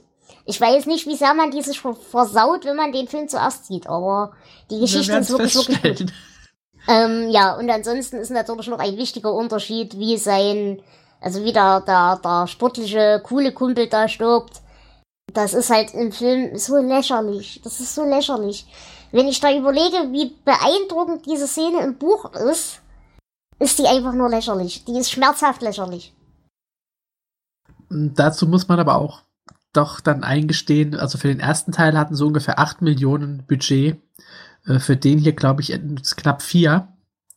Das heißt, sie hatten einfach kein Geld, äh, da wirklich was in Effekte reinzustecken und das äh, besser zu machen, vor allem dieses Monster. Naja, davon abgesehen äh, ist es halt auch wirklich so, hätten sie die Szene filmisch so umgesetzt, wie sie im Buch steht, dann hätte das Ding keine 16er Wertung mehr gekriegt. Äh, der Teil hat sogar 18er Wertung, also. Ähm okay. Weil, also, äh, ja, wie gesagt, wir werden darüber reden, wenn wir über Blut reden, aber ja, es hätte so schön sein können. Es hätte so schön blutig sein können. Tja, es ist nicht die beste Umsetzung. Das Einzige, was man sagen muss, klug im Vergleich zum Boot, äh, zum Buch, er haut ab, als sie gefressen wird. Klug, macht er im Buch nicht. Dumm, er haut nicht weit genug weg. Ab. Wie auch immer, was ich sagen wollte, ihr wisst schon. Äh, aber äh, immerhin, er ist innerhalb der Geschichte, die verfilmt wurde, so intelligent abzuhauen, als er merkt, ihr ist sowieso ein schwarzer Helfen. Ja, oder es passt auch wirklich zu dem Charakter, er ist halt einfach ein Arschloch. Gut. Kommen wir lieber zu einer Geschichte, äh, mit der man keine Kurzgeschichte versauen kann, weil es keine dazu gibt. Kommen wir zum Anhalter. Ähm, da überfährt eine Frau einen Mann, der will sich damit aber nicht abfinden. Und ja, sie überfährt ihn noch mehrmals, aber er bleibt doch ziemlich hartnäckig und will mitgenommen werden. Und bleibt dabei ausnehmend freundlich. Ja, natürlich, als Bittsteller bleibt man freundlich, auch wenn man nur noch ein blutiger Haufen Matsch ist. Ja, ich glaub, ähm. Ja. Ich glaube auch, dass wegen dieser Effekte ähm, die 18er Freigabe in diesem Film ist. Und wir haben wieder einen King-Gastauftritt, nämlich als Kraftfahrer. Diesmal glücklicherweise kurz genug, dass er nicht stört. Was hier noch ein ganz hübscher Gag ist, ähm, also die Frau, die kommt ja von ihrer Affäre. An der Stelle lustig, äh, es ist mal nicht nur, dass es die Frau ist, die eine Affäre hat, sondern im Gegensatz zum großen Geschäftsboss, der im Normalfall seine Sekretärin vögelt oder sowas. Nein, sie leistet sich einen Callboy. Das fand ich eigentlich unter emanzipatorischen Hinsicht ganz hübsch. Ja, das stimmt. Das fand ich auch äh, ganz nett. Und wahrscheinlich für die damalige Zeit auch nochmal, äh, ja, fast provokativ, denke ich.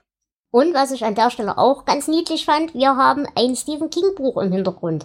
Denn ihr Liebhaber liest ein Stephen King Buch. Ich weiß gerade nicht mehr, was es war. Ich leider aber, auch nicht. Ja, aber man sieht es auf jeden Fall im Hintergrund, steht groß Stephen King drauf. Was mir ansonsten noch aufgefallen ist, nirgendwo ist auch nur ein Fitzelchen von Wind, aber sein Anhalterschild äh, fliegt durch die Gegend wie nichts Gutes. Das, das stimmt. Ich dachte, das würde fliegen, weil es halt irgendwie durch den Schwung vom Auto oder so getroffen wurde. Nee, nee, es fliegt ja noch deutlich hinterher, deutlich länger dann. Also auch nach dem Aufprall und so. Dann habe ich wahrscheinlich nicht gut genug hingesehen. Ja, ansonsten, ähm, ich fand sie an sich ganz hübsch inszeniert.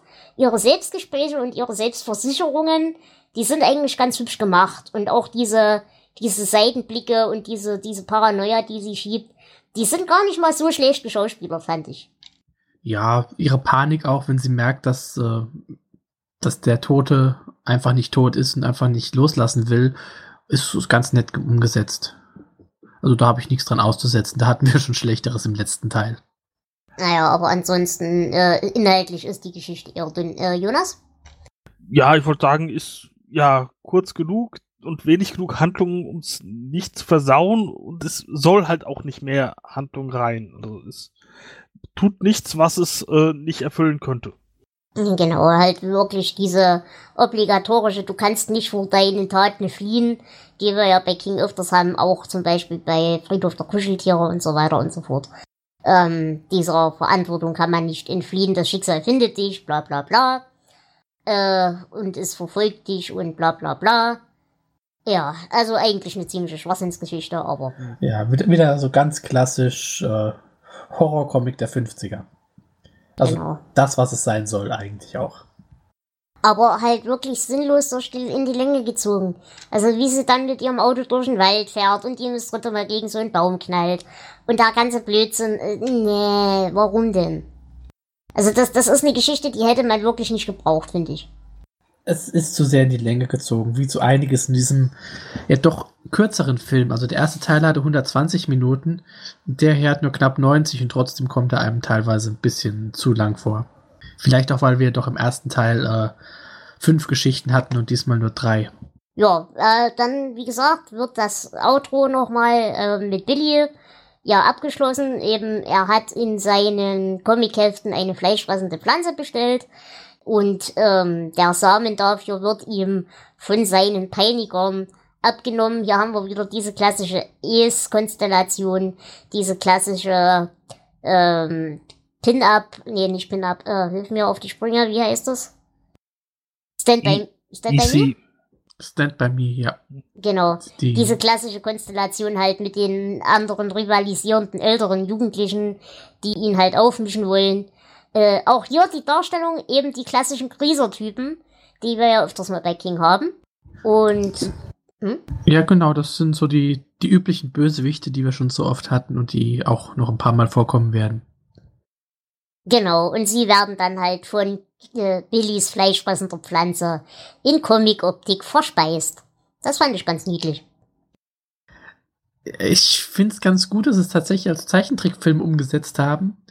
Ähm, das war eigentlich eine Notlösung, weil sie kein Geld mehr hatten. Aber wenn ich so die Effekte bedenke, die wir bisher hatten, diese fleischfressenden Pflanzen hätten zwangsläufig lächerlich ausgesehen. Und das war, glaube ich, dann wirklich die beste Lösung dafür. Und ich finde, die Zeichentrick-Rahmenhandlung war auch die beste Geschichte von diesem ganzen Ding. Und es erinnert an Little Shops of Horror.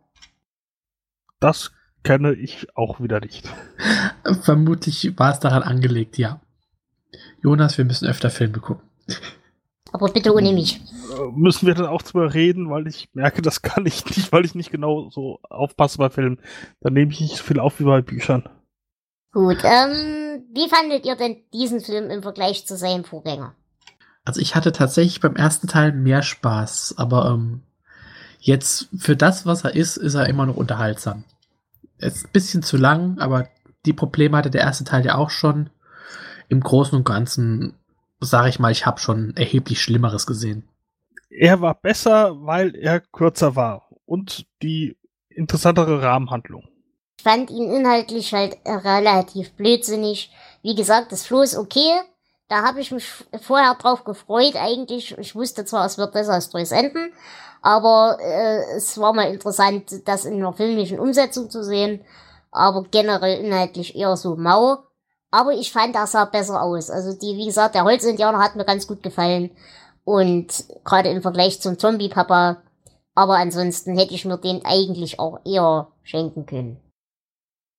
Gut, dann habt ihr beide noch Creepshow 3 gesehen. Verliert doch darüber noch ein paar Worte.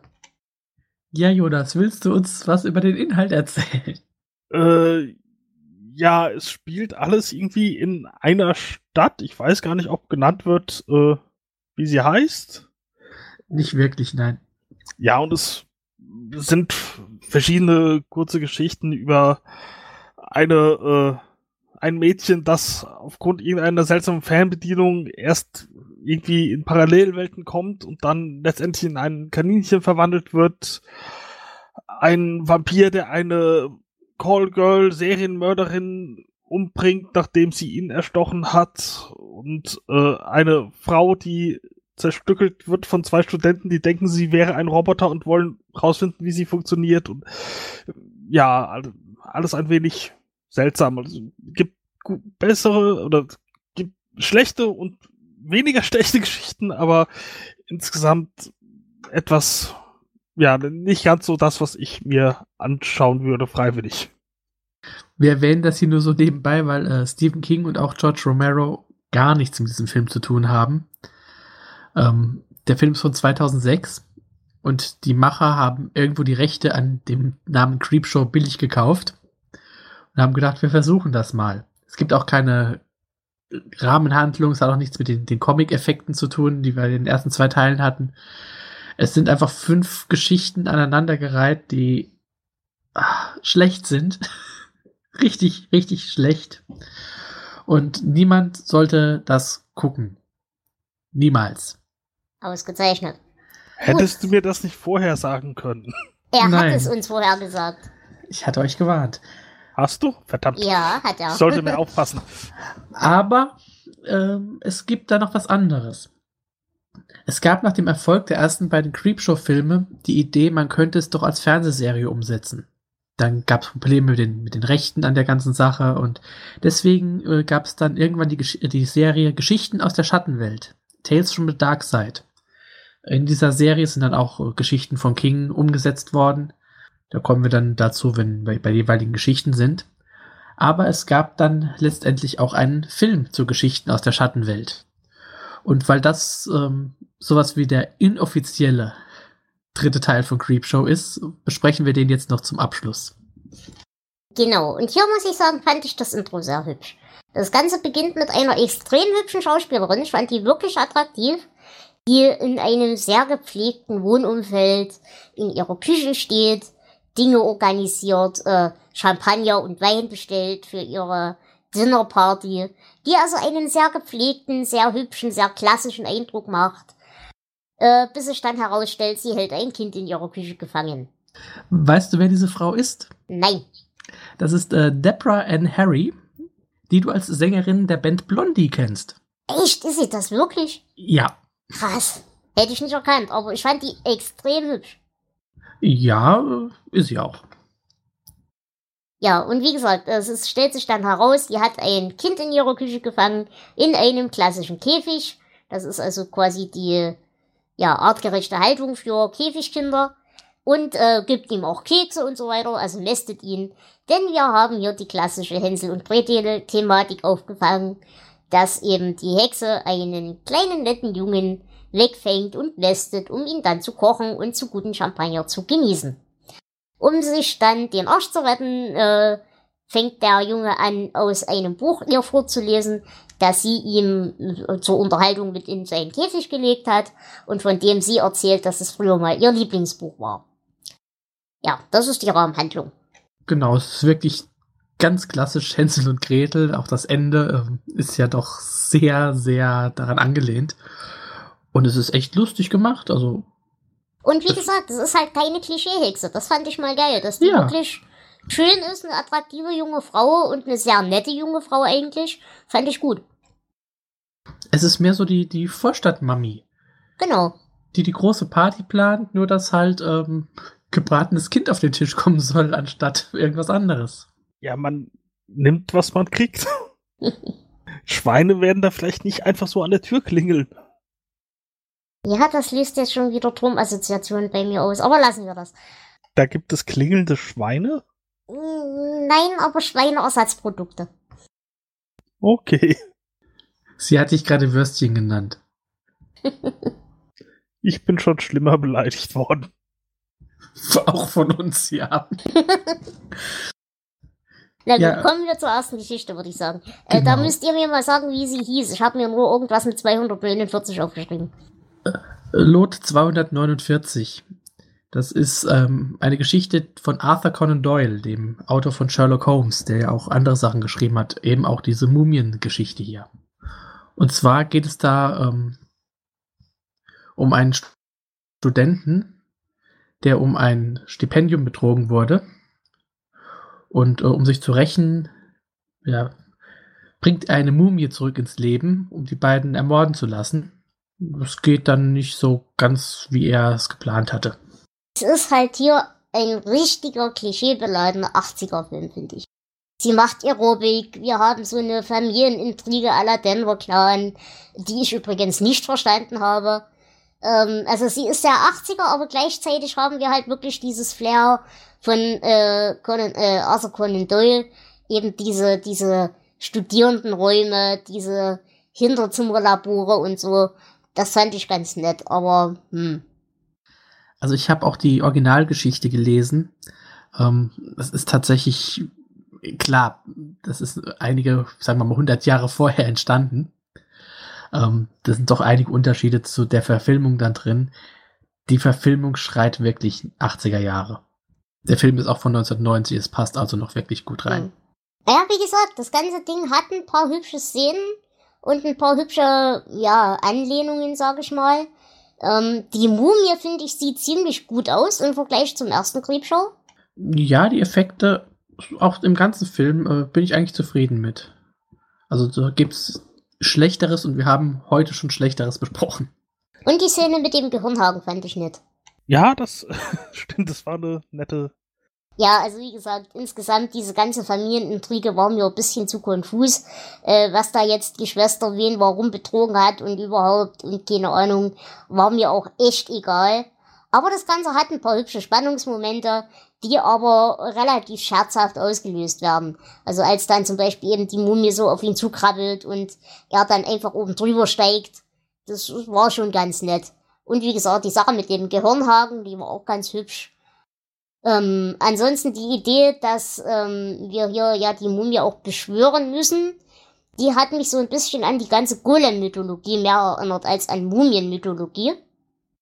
Denn bei einem Golem musst du ihm ja auch seine äh, Befehle quasi in Papierform erstmal irgendwie unterbringen. Und dann natürlich den Schluss zu ziehen, es ist eine kluge Idee, die Schriftrolle vernichten zu wollen, um das Ding unschädlich zu machen. Aber es ist natürlich noch eine bessere Idee vom Bösen, demjenigen einfach die falsche Schriftrolle unterzujubeln, weil er kann sie ja eh nicht lesen. Das fand ich ganz nett. Ja, stimmt, das ist, äh, war eine nette Geschichte mit diesem Austausch. Habe ich auch nicht mit gerechnet. Und vor allem haben wir in dieser Geschichte auch tatsächlich ein paar bekannte Schauspieler dabei, die da ich zum nicht Teil. einen einzigen davon erkannt. Also äh, Steve Bu- Buscemi haben wir dabei. Wir haben äh, Julian Moore und wir haben Christian Slater. Echt? Ah. Ja. Sie sind alle wirklich noch jung und stehen am Anfang ihrer Karriere, deswegen erkennt man sie vielleicht nicht so, aber ähm, ich fand auch die Darsteller durchweg eigentlich ganz gut in dieser Geschichte. Also es ist kein Ausfall wie bei das Floß oder so zu vermelden. Ja, und am Ende holt ihn halt dann die Zombie-Schwester statt der Mumie. Das fand ich ganz nett. Ja, es, ist ein Twist, äh, den wir bis jetzt so noch nicht hatten. Bis jetzt war es alles so ganz geradlinig. Die Zombies kommen und rächen sich. Und hier ist es nicht die Mumie, sondern hier sind es dann plötzlich, na gut, auch wieder Zombies, aber äh, damit hat man nicht gerechnet. Ja, wollt ihr dazu noch was sagen? Ich frage mich nur gerade, ob eine Mumie, die wieder lebendig wird, nicht eigentlich auch ein Zombie ist. Aber das hat mehr theoretischen Charakter. Na, wie gesagt, unter theoretischen Aspekten ist es dann eher ein Golem, glaube ich. Ja, oder je nachdem, wie es wiederbelebt ist, ähm, gibt es wahrscheinlich noch die Unterkategorie Mumie. Mumie als Unterart der Zombies. Okay. Weil der Golem ist ja aus Ton. Und die Mumie hat ja, als er lebendig ist, nichts in sich. Aber na- naja, egal. Lassen wir das. okay. Dann reden wir über die King-Geschichte in diesem ganzen Ding, nämlich die Hüllenkatze. Und an dieser Stelle möchten wir eine freundliche Grüße an den Sunday Morning Cast bzw. den Herrn El Spotto äh, ausrichten. Spotti, diese Geschichte würde dir gefallen. Ich glaube ja, äh, deswegen weiß er, dass Katzen böse sind, wegen dieser Geschichte. Das würde es zumindest erklären. Äh, ich möchte an dieser Stelle einen Satz zitieren. Ich hasse keine Katzen, sie hassen mich. Der könnte von mir sein. Ja, worum geht's denn in der Geschichte? Jonas? Es geht um einen, ja, Rentner, einen alten Mann, der einen Auftragskiller zu sich in sein Herrenhaus bestellt und ihm sagt, er soll die Katze, die mit in diesem Haus wohnt, töten, weil die seine Schwester, seinen Butler und die beste Freundin seiner Schwester umgebracht hätte. Der äh, haut dann auch ab. Dieser äh, Rentner lässt den Auftragskiller allein, der äh, nach Überreichung von 50.000 Dollar und Aussicht auf weitere 50.000 äh, ja, den Auftrag übernimmt. Der versucht, die Katze zu töten. Äh, es entspannt sich ein langer Kampf, äh, an dessen Ende die Katze obsiegt. Und ja, der Mann kommt wieder und die Katze frisst sich währenddessen gerade aus dem Bauch des Killers heraus. Genau, zu erwähnen ist hier, es ist eine schwarze Katze. Wir hatten ja die Mythologie mit den schwarzen Katzen in unserer Folge zu Friedhof der Kuscheltiere schon abgehakt. Das erwähne ich also an der Stelle nicht mehr extra. Und was ich hier hübsch fand, erstens war die Miezekatze voll hübsch und voll putzig und ich würde sie sofort adoptieren. Ähm, aber was ich hier ganz äh, hübsch fand, stilistisch war, dass wir viele Film Noir-Anleihen hier drin haben. Ja, das finde ich auch schön, aber ähm, zu der Katze, also in ganz vielen Szenen ist das nur ein, äh, ein Katzenmodell, weil man die Dreharbeiten einer echten Katze nicht zumuten wollte. Ähm, Das heißt- an der Stelle ganz kurz, äh, erinnert sich jemand noch an die Serie Sabrina? Ja. Ja. Ich glaube, sie haben die Katze recycelt. Weil die war ja auch ab Mitte der Serie erst eine richtige oder eine besser animierte Katze. Äh, Ich habe darüber nichts gefunden, aber möglich wäre es schon. Also es ist ni- nicht, nicht immer die überzeugendste äh, Animation, aber es stört eigentlich nicht großartig. Ich fand's schon sehr lustig, als die Katze sich an das Gesicht der einen Dame klammert, um sie zu ersticken. Das äh, sah halt so richtig künstlich aus. Das war sehr lustig. Ja, das stimmt. Ja, wenn man irgendwas auf sein Gesicht drücken muss und so tun muss, als würde man das wegziehen wollen, das sieht meistens ein bisschen lächerlich aus. Aber die Idee fand ich hübsch. Diese, diese Mythologie gibt es übrigens tatsächlich. Dass äh, äh, Katzen die Seelen von Menschen klauen und eben sie im Schlaf ersticken und so. Das, das ist mythologisch kein Blödsinn. Ja, wir haben nicht so drüber geredet, äh, als wir Nachtschicht besprochen haben. Ähm, in diesem Film gibt es auch eine Geschichte über eine Katze. Ähm, also nicht im Film Nachtschicht, im Film äh, Katzenauge, der auf Geschichten basiert, die in Nachtschicht äh, handeln. Und dort gibt es auch den Mythos, die Katze würde dem Kind die Seele klauen. In Wirklichkeit verteidigt die Katze aber das Kind gegen einen Troll, der nachts auftaucht. Ähm, ansonsten haben wir hier natürlich wieder den Rollstuhlfahrenden Alten. Einerseits den Alten, den wir ja bei ähm, als, als, als Figur, in dem Sinne als übergeordnete Figur beim Vatertag schon hatten. Aber wir haben eben durch den Rollstuhl und so weiter auch wieder diese Crooked Mind in a Crooked Body Geschichte mit drin. Und was ich hier als, als ähm, Idee ganz hübsch fand, ist halt diese ganze Pharma-Mafia-Storyline. Und dass wir eben eine Katzennemesis schicken, um ihn ins Jenseits zu befördern, weil er eben durch Tierversuche reich geworden ist. Das fand ich niedlich. Ja, ich würde dir ein bisschen widersprechen, was dieses Crooked Mind angeht, weil so absonderlich fand ich das nicht. Das ist halt ein reicher Kapitalist, aber jetzt nicht so bösartig, weil er böse ist, sondern weil er halt reich werden will. Das äh, ja gibt's halt zuhauf auch in gesunden Menschen. Ja, das stimmt. Und, äh, wie wir vorhin ja schon Anleihen bei Lovecraft hatten, gibt es diesmal Anleihen bei ähm, Edgar Allan Poe, der schwarze Kater. Die Geschichte läuft, also läuft nicht so ähnlich, aber hier gibt es auch eine Katze, die für den Wahnsinn eines Mannes verantwortlich ist. Dann möchte ich noch mal ganz kurz über die Todesart reden. Also der Treppensturz war lächerlich. Der sah schon lächerlich aus, wie sie da hochgekünstelt als Puppe die Treppe runtergekegelt wurde. Ich fand's aber ist, ja nicht lächerlich, sondern ich habe mir gedacht, okay, für Stuntman hatten sie nicht genug Geld und irgendwie mussten sie es machen und es, ich, ich fand's nett, muss ich sagen. Ja, aber man hätte es doch auch einfach nur als Ton zeigen können. Also man hätte es ja nicht zeigen müssen. Es gibt aber bei Filmen immer die Regel äh, Show, don't tell. Okay. Also, ja. Aber ich gebe dir recht, es sieht ein bisschen äh, schwach aus. Dann über den Erstickungstod haben wir ja gerade schon gere äh, geredet, wie man versucht gleichzeitig ein Fellkissen auf sein Gesicht zu pressen und es gleichzeitig wegzuziehen. Aber die grandioseste Todesart, wo ich mir auch echt gedacht habe, der hat's verdient. Äh, ich sperre eine super Monsterkatze, von der ich weiß, dass sie jeden und allen töten will, in einen ungesicherten Katzenkorb im Auto nachts auf dem Weg zum Tierarzt. Also wenn der Idiot es nicht verdient hat zu sterben, dann weiß ich auch nicht. Natürlich hat er es verdient. Es ist kompletter Blödsinn auch. Ähm, warum versucht er nicht die Katze zu erschießen? Ich meine, es wird hier eine hanebüchene Begründung gewählt, aber ich, ich glaube, man könnte die Katze doch irgendwie schneller loswerden.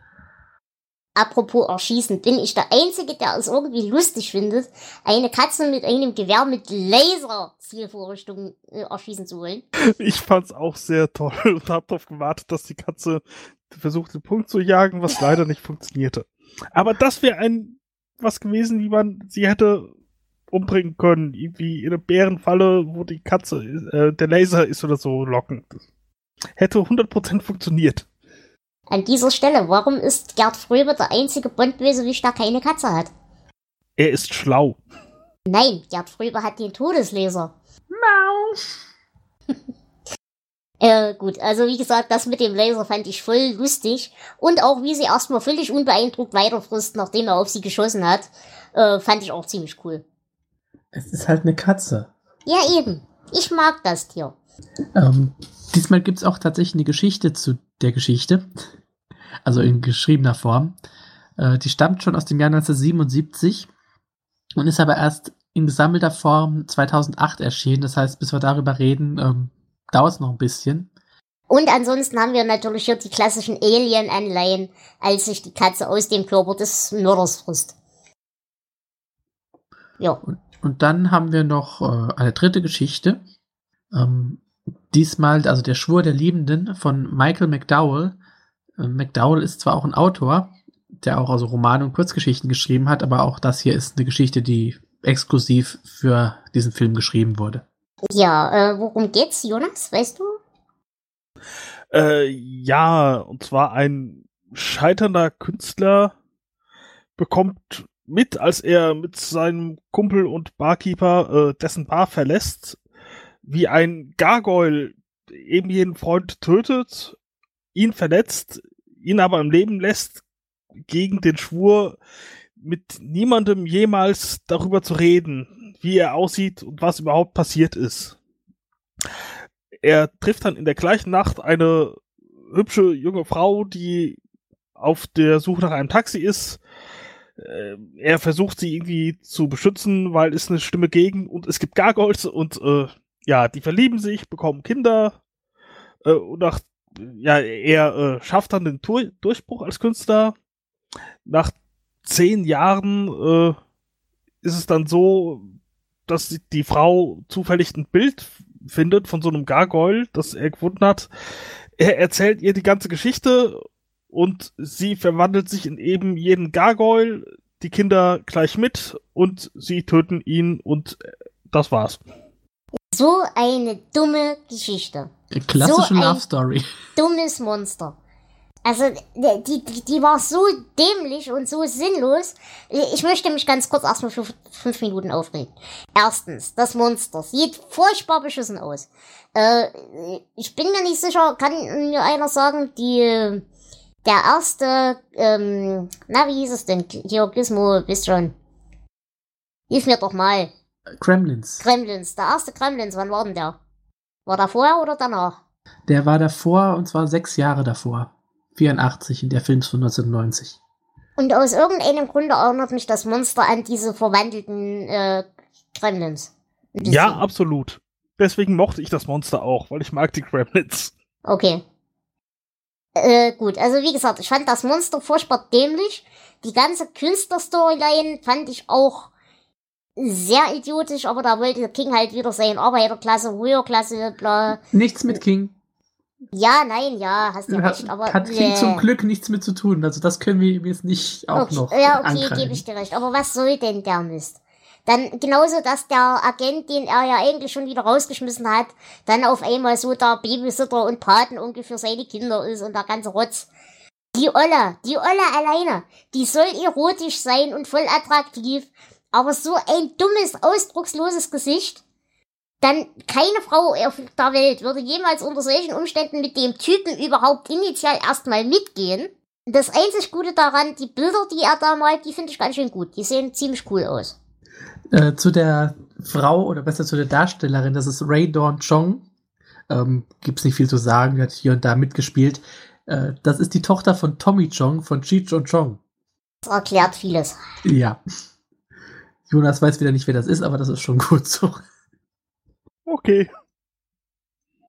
Nein, aber also wie gesagt, die dümmste Geschichte, weder gruselig noch romantisch noch erotisch noch was weiß ich, was es alles sein will.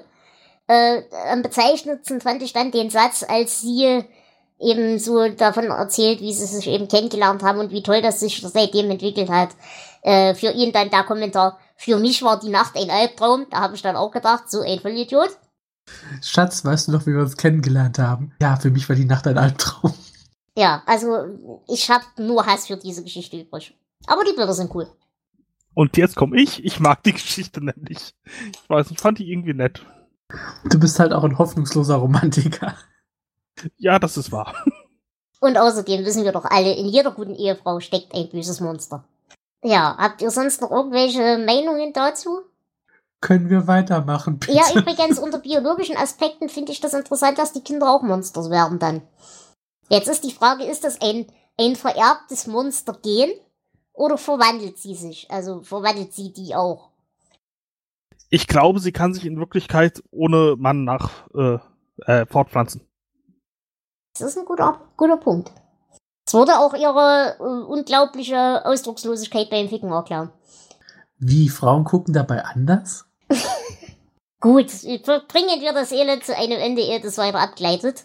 Denn äh, wir blenden dann wieder zum Outro über. Äh, ja, man denkt ja im ersten Moment, wir brauchen einen neuen Timmy. Jeder, der die Dinos gesehen hat, kennt das. Aber nein, wir brauchen keinen neuen Timmy. Denn Timmy schubst die Hexe stattdessen in den Ofen, indem er ihr Murmeln vor die Füße streut und futtert ihr dann glücklich die Kekse weg. Ein guter Junge. Ja, und deswegen ist es sehr bedauerlich, dass Kinder keine Murmeln mehr dabei haben heutzutage. Es ist gefährlich, ohne Murmel das Haus zu verlassen. Stell dir mal vor, du wirfst der Hexe das Handy unter die Füße, das bringt doch nichts. Lustig fand ich an dieser Stelle übrigens, wie er ihr noch erzählt, was er jetzt tun wird. Ja, das stimmt. Das Timing stimmte nicht so ganz. Gut, dann würde ich sagen, haben wir diese vier Filme ganz gut hinter uns gebracht. Wenn ihr keine weiteren Ergänzungen habt, wie fandet ihr denn diese letzte Geschichten aus der Schattenwelt Episode insgesamt? Ich fand's die beste der Filme, muss ich sagen. Also es gab ja, ja doch insgesamt war das äh, gab's da ja wenig oder viel weniger dran zu meckern als bei den anderen. Mm, ich stimme dir zu, dass es einer der besten ist. Vielleicht will ich den ersten Creepshow sogar noch davor setzen, aber das äh, würde ich entscheiden, je nachdem, wie ich an diesem Tag drauf bin. Es ist zumindest, haben die Geschichten nicht so diese extremen Längen. Und gerade auch die Höllenkatze finde ich echt lustig. Eine der besten Geschichten überhaupt, die wir heute besprochen haben. Und bin ganz zufrieden damit. Ja, gebe ich euch recht. Also ich hatte hier auch ein bisschen Spaß, eben weil es nicht so lang war, dass es elend werden konnte. Und äh, wie gesagt, äh, die Hexe fand ich durchaus ein hübsches Element in der Story. Und ja, wie gesagt, die Höhlenkatze ist toll. Ich würde sie jederzeit adoptieren. Und der ganze Rest, ja gut, den können wir halt ausblenden. Der war aber bei den anderen Geschichten auch nicht viel besser. Jo, aber hat Spaß gemacht. Äh, es ist für King-Filme ja sogar noch erträglich gewesen. Es will ja wenigstens nicht gruselig sein. Wobei man sagen muss, äh, dass Geschichten aus der Schattenwelt tatsächlich in Deutschland eine Zeit lang indiziert war. Was ich nicht verstehen kann, weil hier ist jetzt wirklich nichts Schlimmes dabei. Aber ähm, gut, das verstehe ich oft nicht. Mittlerweile ist er, glaube ich, ab 18 freigegeben wieder. Und äh, es gibt ein Buch dazu, das diese drei Geschichten enthält mit der Rahmenhandlung. Das sind die Originalgeschichten, also ähm, gerade die von Arthur Conan Doyle ein bisschen anders, als sie im Film umgesetzt ist. Ja, kann man lesen, ist aber also man hat keinen Mehrwert davon. Jo. Gut, dann danke ich euch ganz sehr fürs Mitmachen. Liebe Hörerschaft, ich danke euch fürs Zuhören.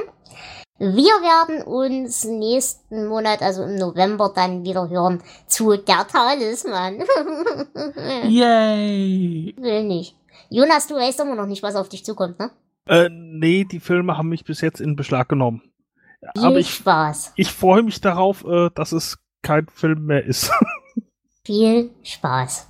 Ja, äh, wie gesagt, der grobe Plan für die nächsten Monate wird der sein. Wir werden auf jeden Fall der Talisman und der Fluch noch machen. Im Dezember haben wir eventuell eine kleine Überraschung für euch. Und dann wird es wahrscheinlich, so wie es aussieht, im neuen Jahr erst weitergehen mit Blut. Das werden wir wahrscheinlich dieses Jahr nicht mehr schaffen.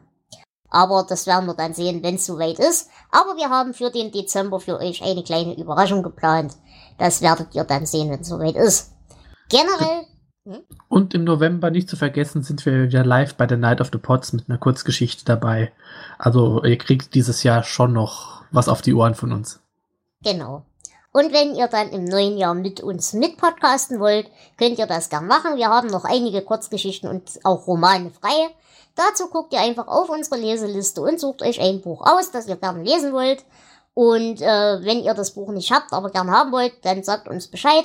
Wir kümmern uns dann auch darum, dass ihr die Folgen entsprechend äh, mit entsprechender Quellenlage angehen könnt. Ja, und wenn, wenn ihr nicht mit uns podcasten wollt, aber trotzdem was zu den Geschichten sagen wollt, schreibt uns, meldet euch irgendwie auf den bekannten Wegen. Ähm, wir bringen eure Meinung gerne mit in der Sendung ein. Genau, also da würden wir uns auf jeden Fall freuen und ansonsten könnt ihr uns natürlich auch jederzeit kontaktieren, am besten über Twitter, aber auch über Mastodon, wie ihr das gerne möchtet. Wir haben übrigens auch einen YouTube-Kanal, das dürft ihr nicht vergessen. Den bespielen wir so mehr oder weniger nebenbei. Aber auch da könnt ihr zumindest theoretisch kommentieren, wenn ihr das möchtet. Gut. In diesem Sinne, ich bedanke mich ganz sehr beim Jonas. Ja, sehr gerne. Hat und vielleicht die Aufnahme hat Spaß gemacht. ja, formulieren wir es so. Die Aufnahme hat Spaß gemacht. Und wir bedanken uns wie immer beim Flo, der uns dieses Elend überhaupt erstmal eingebrockt hat. Danke, Flo. Wir sind nicht hier für Spaß, das ist Arbeit. Danke ihr beiden, dass ihr diesen Scheiß mitmacht. Und wir danken, wie gesagt, euch, liebe Hörerschaft, fürs Zuhören. Lasst es euch gut gehen. Mm, versucht nicht in den Ofen zu fallen. Und passt gut auf euch auf. In diesem Sinne, bis zur nächsten Folge. Ciao. Tschüss. Tschüss.